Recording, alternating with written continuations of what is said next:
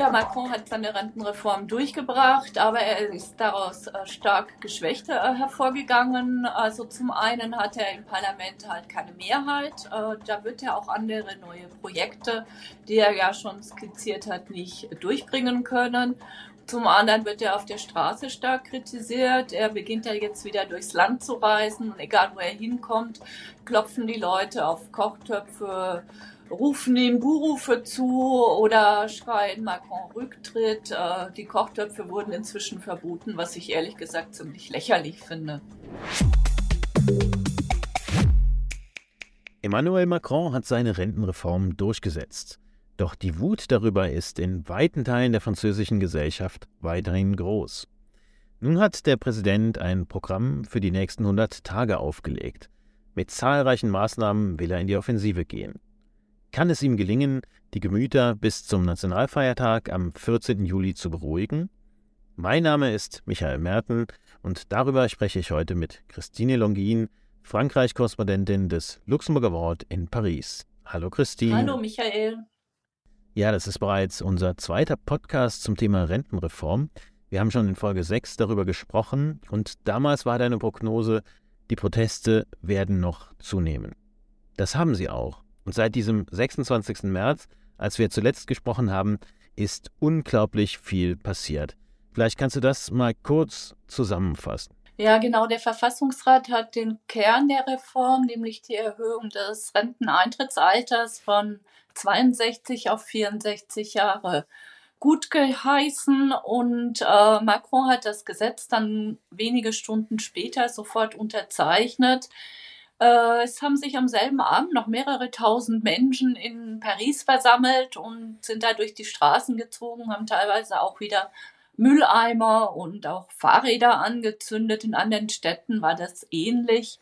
Man hatte dann gehofft, dass am Montag äh, Macron mit seiner Fernsehansprache die Stimmung äh, etwas besänftigen würde. Das war nicht der Fall. Also es gab von ihm aus kein Zeichen äh, Richtung seiner Gegner. Er hat, ähm, er schaut eher nach vorne. Er will die Rentenreform jetzt so schnell wie möglich hinter sich lassen und hat da eben mehrere Maßnahmen angekündigt. Ähm, die konzentrieren sich auf drei Bereiche. Das ist zum einen die Arbeit, zum anderen Sicherheit und Justiz und der dritte Bereich ist Schule und äh, Gesundheitswesen. Und praktisch äh, zwei Tage nach seiner Ansprache gestern, nämlich hat er schon seine erste Reise in die Provinz gemacht. Er war in den letzten Wochen kaum unterwegs im Land und war gestern dann im Elsass. Da hat er einen sehr lauten Empfang erfahren. Da haben sich mehrere hm, ich glaube, es waren mehrere tausend Leute in Celestar versammelt und haben dann mit Kochtöpfen auf die sie geschlagen haben, ihn empfangen. Sie haben auch Buhrufe ausgestoßen und sie haben ganz lautstark gefordert, Macron rücktritt. Also es war ein sehr unangenehmer Empfang für ihn. Äh, er hat hinterher dann gesagt, dass er das erwartet hat und dass die Kochtöpfe ihn da nicht stoppen werden. Heute ist er wieder unterwegs gewesen, nämlich in Südfrankreich und da wurden dann die Kochtöpfe verboten als Protestmittel, was ich ehrlich gesagt ziemlich lächerlich finde, weil ein Kochtopf ist ja irgendwie kein geworfenes Ei, sondern einfach ein Protestmittel, was auch in Südamerika häufig angewandt wird übrigens. Also heute ist Donnerstag, wo wir miteinander sprechen, nur als kleine, äh, kleine Verortung sozusagen für die Hörer.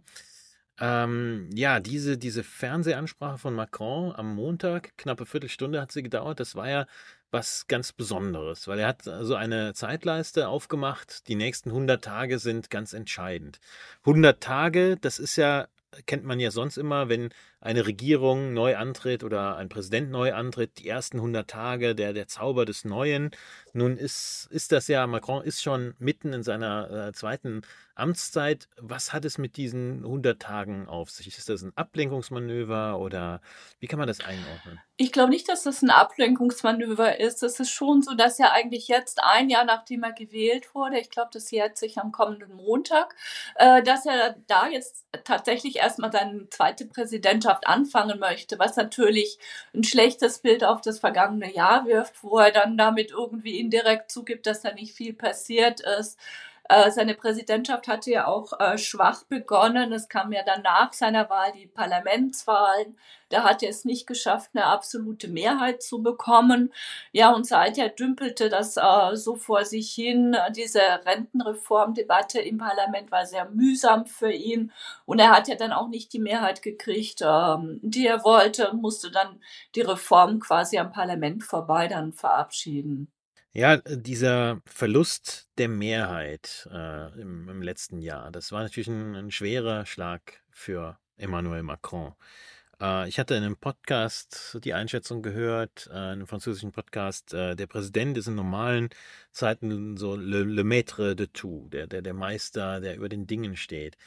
Ist Macron das noch? Äh, wie wie sehr ist er eigentlich geschwächt? Ja, er will es noch immer sein. Er hat ja von sich selber auch äh, immer gesagt, er sei der Meister der Uhren. Das heißt, derjenige, der die Zeit vorgibt, der sagt, wann was gemacht wird. Und diese 100 Tage, die er da ausgerufen hat, sind ja auch nochmal der Versuch, wirklich die Kontrolle über ja das, was in der Zukunft passiert, zu erlangen. Aber das ist ihm einfach nur noch sehr, sehr begrenzt möglich. Zum einen, weil er im Parlament keine Mehrheit mehr hat. Alle Projekte, die er da jetzt vollmundig ausruft, die muss er ja auch irgendwie durchs Parlament bringen. Und er kann ja nicht, wie bei der Rentenreform, ständig diesen Verfassungsparagraphen 49 ziehen, um das eben äh, quasi ohne Parlamentsvotum durchzubringen. Das heißt, er ist im Prinzip blockiert und er ist doppelt blockiert, zum einen durch das Parlament und zum anderen eben auch durch die Straße. Egal wo er hingeht und seinen Ministern geht das genauso, wird er jetzt von der Protestfront empfangen und das wird die nächsten Monate so bleiben. 100 Tage Frist hin oder her. Wie glaubwürdig ist Macron noch? Nach diesen ganzen Monaten, äh, wo er weite Teile der Gesellschaft gegen sich aufgebracht hat. Ja, diese Rentenreform setzt er ja auch durch, um glaubwürdig zu sein. Denn er hatte ja schon im Wahlkampf versprochen, er will das Renteneintrittsalter erhöhen. Damals war noch von 65 Jahren die Rede. Dann ist er auf 64 runtergegangen. Dann gab es diverse Zugeständnisse, vor allen Dingen an die Konservativen, die dann halt auch dafür stimmen sollten im Parlament. Das hat nicht so ganz geklappt. Ähm, sein Projekt äh, ist auch nicht mehr so wie das, was er eigentlich äh, zu Beginn seiner ersten Amtszeit umsetzen wollte. Das heißt, von dem, was er versprochen hat, ist im Prinzip nur noch ein Gerüst geblieben. Und dieses Gerüst verteidigt er halt jetzt, weil eben auch seine Glaubwürdigkeit auf dem Spiel steht. Wenn er jetzt die Reform nicht machen würde, würde die Glaubwürdigkeit natürlich völlig zusammenbrechen. So würden das zumindest seine Anhänger interpretieren. Wie sieht es denn aus bei den Gewerkschaften? Die haben die vergangenen Wochen und Monate äh, eine enorme Stärke und auch Ein Einigkeit demonstriert. Ähm, ist, steht diese Einigkeit noch oder bröckelt da auch? Also noch steht sie, aber sie droht zu bröckeln. Am 1. Mai ist hier ein großer Protesttag nochmal. In erster Linie natürlich gegen die Rentenreform. Da werden alle Gewerkschaften zusammen auf die Straße gehen. Das ist auch neu. Das gab es in, in, den letzten Jahren so nicht. Aber die große Frage ist halt, was passiert nach dem 1. Mai? Denn die gemäßigte Gewerkschaft CFDT, das ist auch die größte in Frankreich, hat schon gesagt, dass sie nicht sechs Monate lang weiter demonstrieren wird. Also die wollen irgendwann schon an den Verhandlungstisch zurückkehren. Allerdings sagt der Chef Laurent Berger, er will auch gerne wissen, was da genau verhandelt wird und wie das verhandelt wird. Denn ähm, bei den früheren Treffen mit der Regierung war das meistens so, dass die Regierung mit einem fertigen Plan kam und die Gewerkschaften dazu nur noch Ja oder Nein sagen konnten. Und das sind natürlich keine echten Verhandlungen. Das wird er jetzt nicht mehr akzeptieren.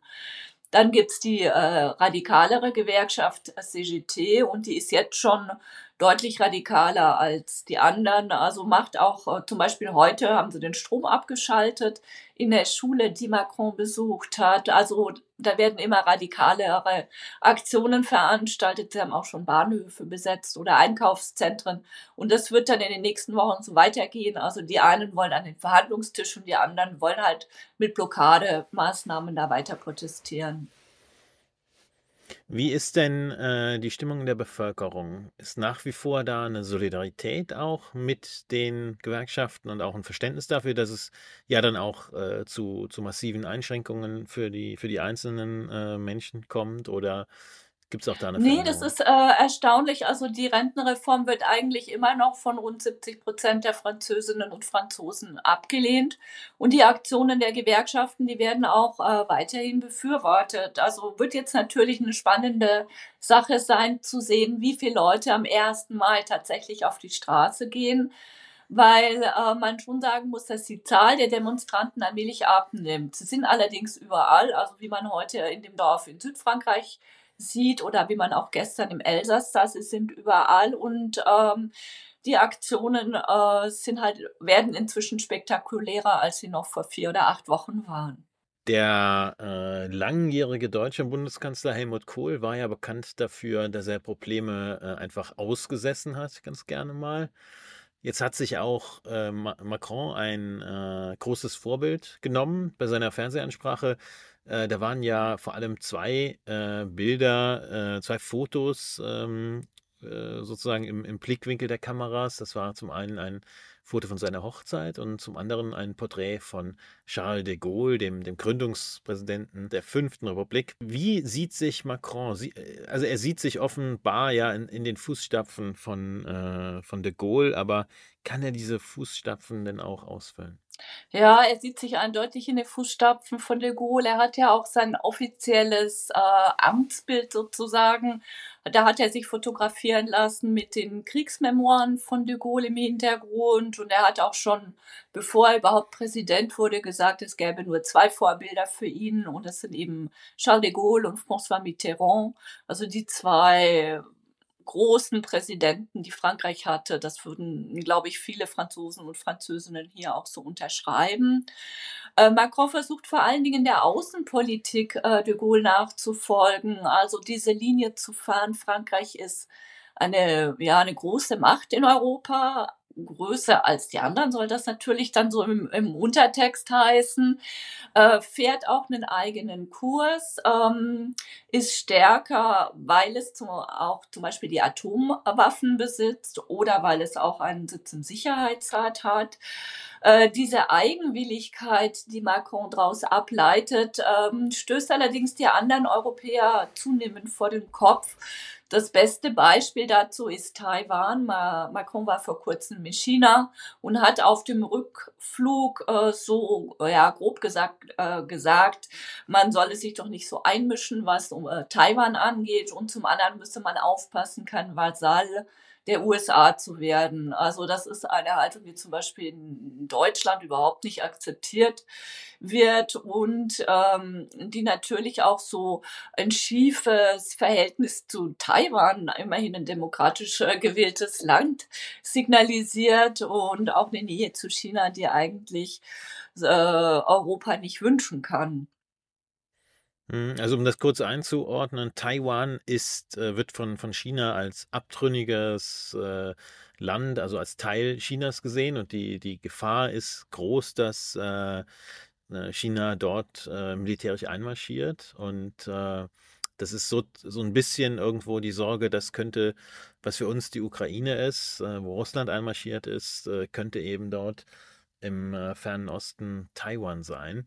Und ja, das, Signal, das davon ausgegangen ist an die Chinesen, interpretieren halt viele äh, so als, okay, wir haben hier in Europa genug Probleme mit äh, der Ukraine und Russland und was da jetzt passiert in, in Taiwan, das äh, interessiert uns dann weniger. Wie groß ist da der Flurschaden? Also ich halte den Flurschaden für sehr groß und nicht erst seit Taiwan, sondern auch schon davor hat man ja Macron immer wieder äh, gesehen, wie er sich ja, den autokratischen äh, Staats- und Regierungschefs annäherte. Also das beste Beispiel ist Putin.